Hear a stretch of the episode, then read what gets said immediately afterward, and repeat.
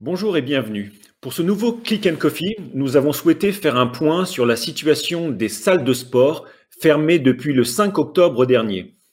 Rappelons également qu'elles auront été privées de six mois d'activité sur la seule année 2020. Pour évoquer cette situation exceptionnelle, j'ai le plaisir de recevoir le délégué général de l'Union Sport et Cycle, Virgile Caillé. Bonjour. Bonjour, bonjour à vous.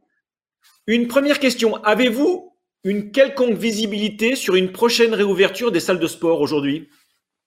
Alors ça, ça c'est une, bonne question, mais c'est déjà une question piège. Pour une première question, c'est pas facile.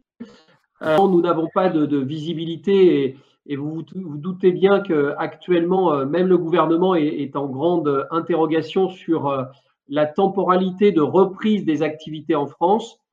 Néanmoins, on commence à engager un certain nombre de réunions, des réunions interministérielles, euh, où on étudie les scénarios de reprise. Euh, on parle aujourd'hui d'une reprise en trois phases euh, qui pourra aller de la mi-avril à la mi-juin. et ce sont les, premières discussions. Alors, ça a quand même un caractère extrêmement positif puisque ça permet aux entreprises, aux gestionnaires de salles de se projeter, de se projeter sur une reprise d'activité. Et en cela, c'est déjà un très bon point. Certains acteurs de la filière ont témoigné de leur incompréhension euh, suite à la décision du gouvernement de fermer les salles le 5 octobre. Est-ce que c'est un avis que vous partagez? Alors, on, a euh, effectivement euh, été assez en colère et on, a vécu comme un sentiment d'injustice cette fermeture. alors, vous parliez d'octobre. pour les salles de sport, c'était même le dernier week-end de septembre en vérité. Et en, fait, ce qui s'est passé, c'est que nous avions euh, mis en place des protocoles extrêmement drastiques, des protocoles sanitaires, j'entends, euh, qui nous étaient euh, guidés, mais qu'on avait finalement travaillé en collaboration avec le ministère de la Santé, avec le Haut Conseil à la Santé publique, avec le ministère des Sports. et nous avions eu tout au long de l'été un retour progressif mais enthousiaste des usagers. Et on avait un certain nombre de, statistiques euh, qui nous permettait de, revendiquer le fait qu'il n'y avait aucun cluster.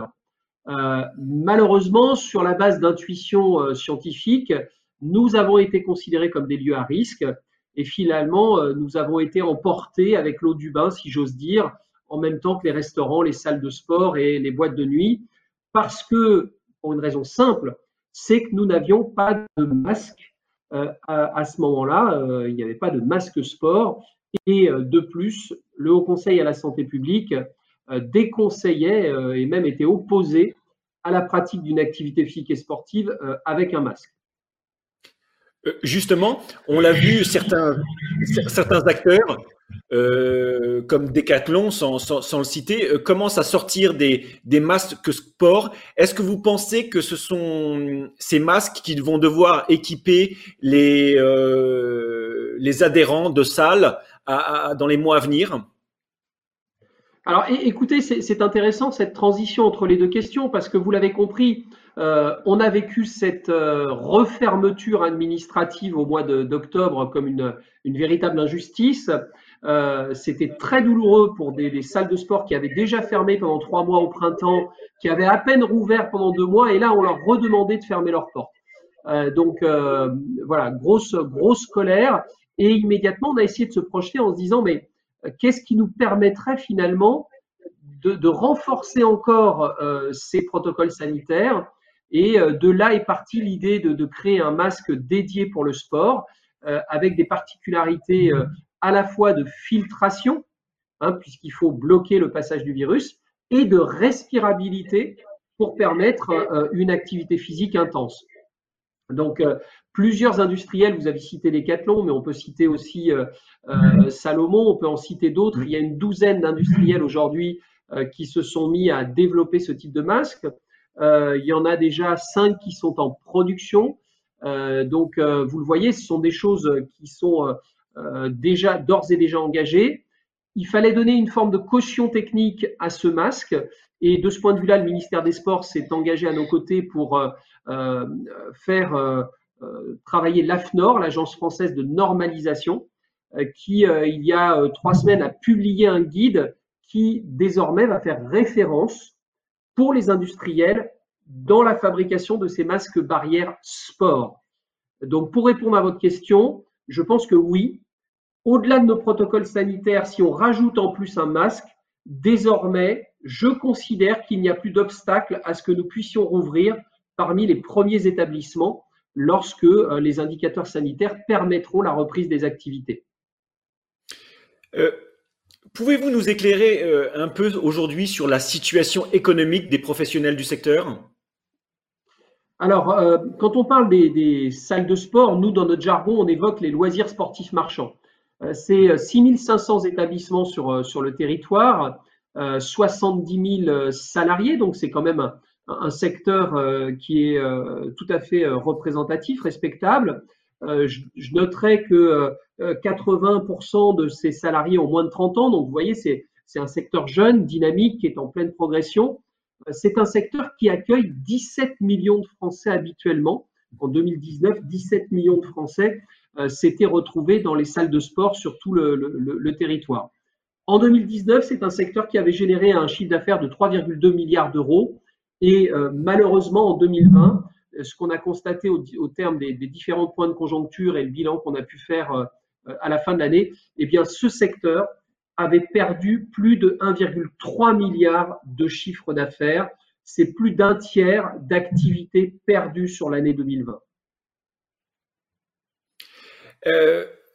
Quels sont ceux qui, vont le mieux résister selon vous? Parce que dans notre secteur, nous, fonctionnons, enfin nous voyons des, enseignes sous, réseau, il y a aussi les indépendants. Est-ce que vous avez une, idée de la situation des uns et des autres? Alors, euh, c'est, je vais dire un peu des banalités, mais c'est ceux qui ont les surfaces financières euh, euh, les plus importantes qui vont le mieux traverser cette, crise.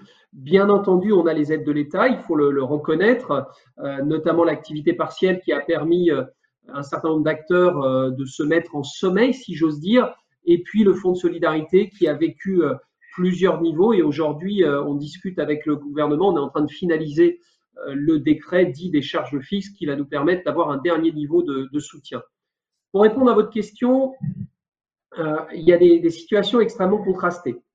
Euh, vous avez évoqué les, enseignes, les enseignes, intégrées, euh, des enseignes euh, qui sont plutôt des formes de coopératives avec des franchisés.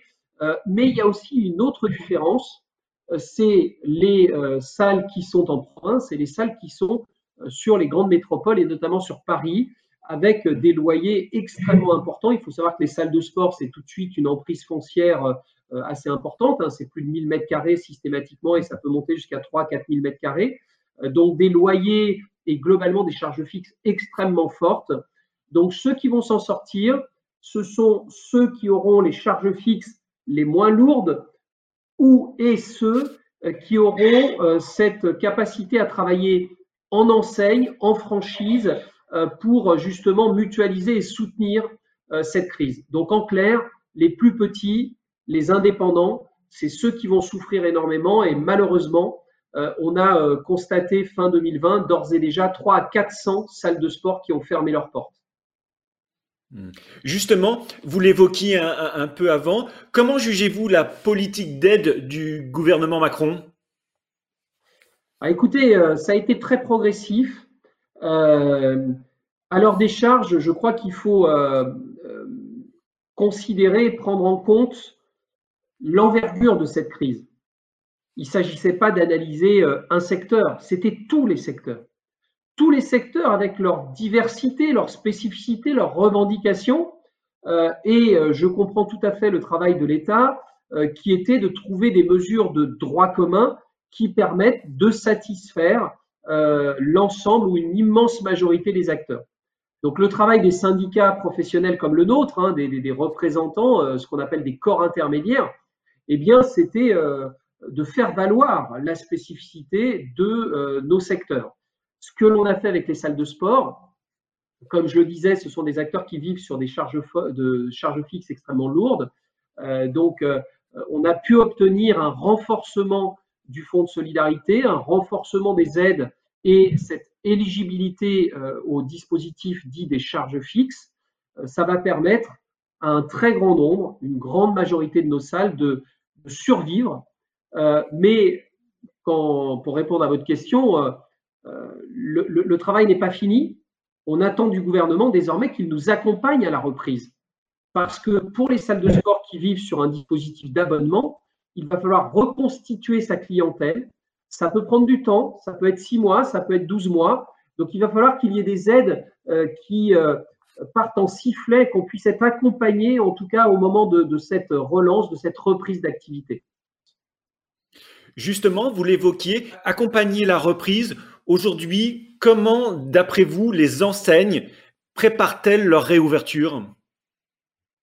Alors, euh, il y, a deux, de travail, de travaux, pardon, de, missions en parallèle.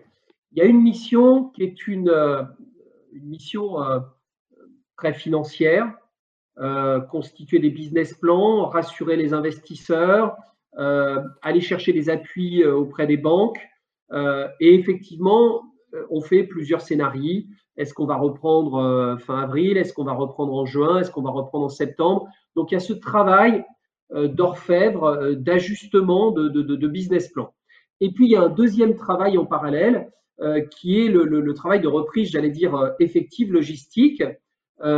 et là, ce qui est très compliqué, là où l'équation devient presque insoluble, c'est qu'on n'a pas la date de reprise.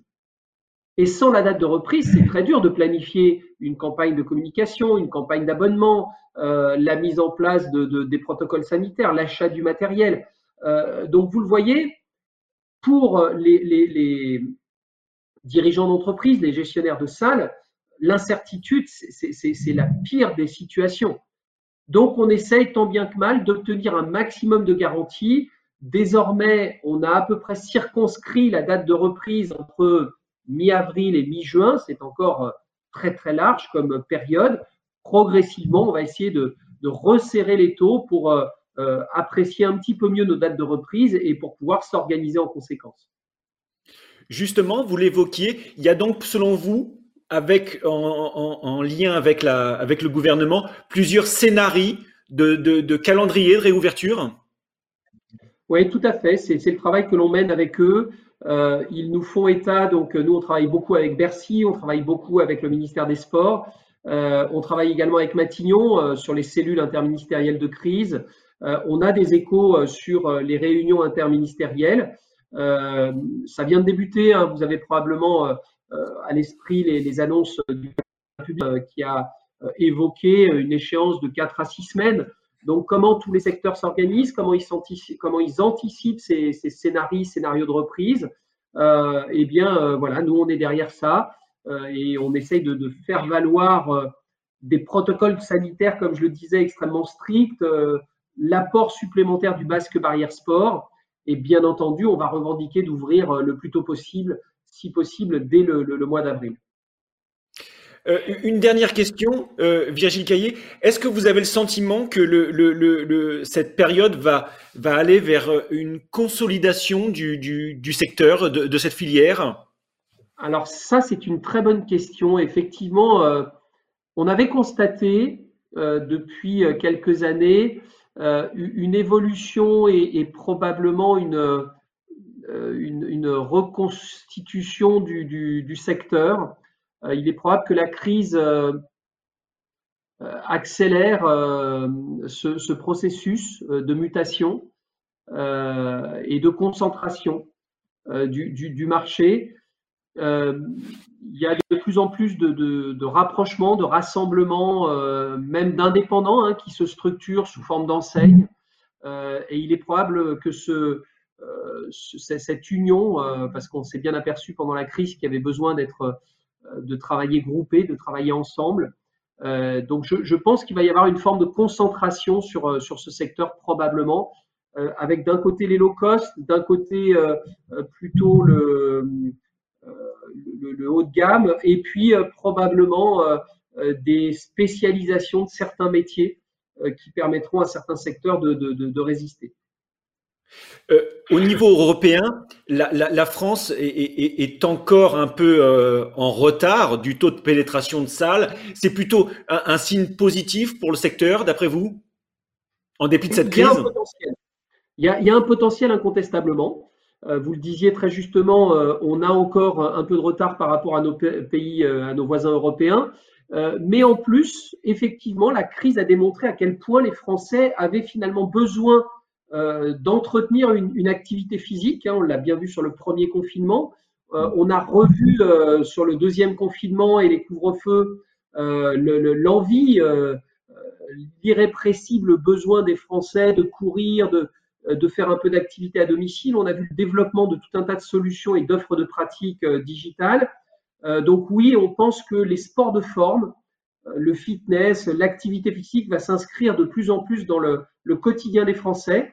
Alors, il y a des nouvelles formes de pratiques hein, qui vont se développer, notamment à domicile, notamment les pratiques digitales, mais ça ne remplacera jamais euh, les pratiques dans les salles de sport. Les salles de sport sont devenues des lieux de, convivialité, des lieux de vie, euh, tout autant que des lieux de, pratiques sportives. Euh, donc, on, pense qu'après, il y aura un rebond, un rebond qu'on a du mal à estimer, mais il y aura un rebond extrêmement fort en tout cas, et on compte beaucoup là-dessus pour relancer ce secteur. Avec une confiance retrouvée, d'après vous, des Français pour les salles de sport sans, crainte, sans peur?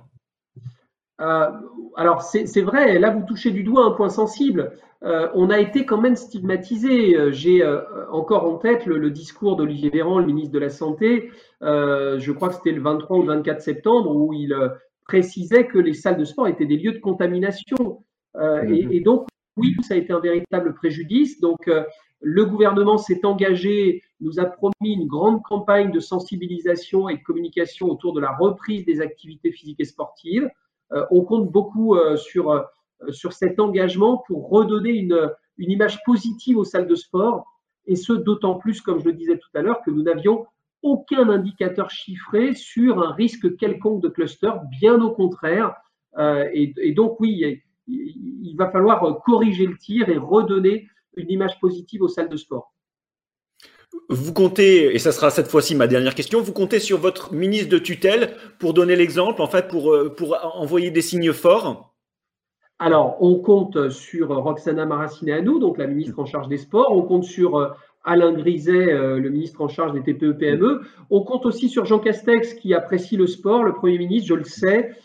Et donc, on espère qu'il y aura, comme vous le suggérez, un message ou un portage politique avec la présence euh, de, membres du gouvernement dans les salles de sport lorsqu'elles pourront rouvrir euh, pour montrer à quel point il est important euh, de retrouver le chemin des salles de sport. Virgile Caillé, je vous remercie.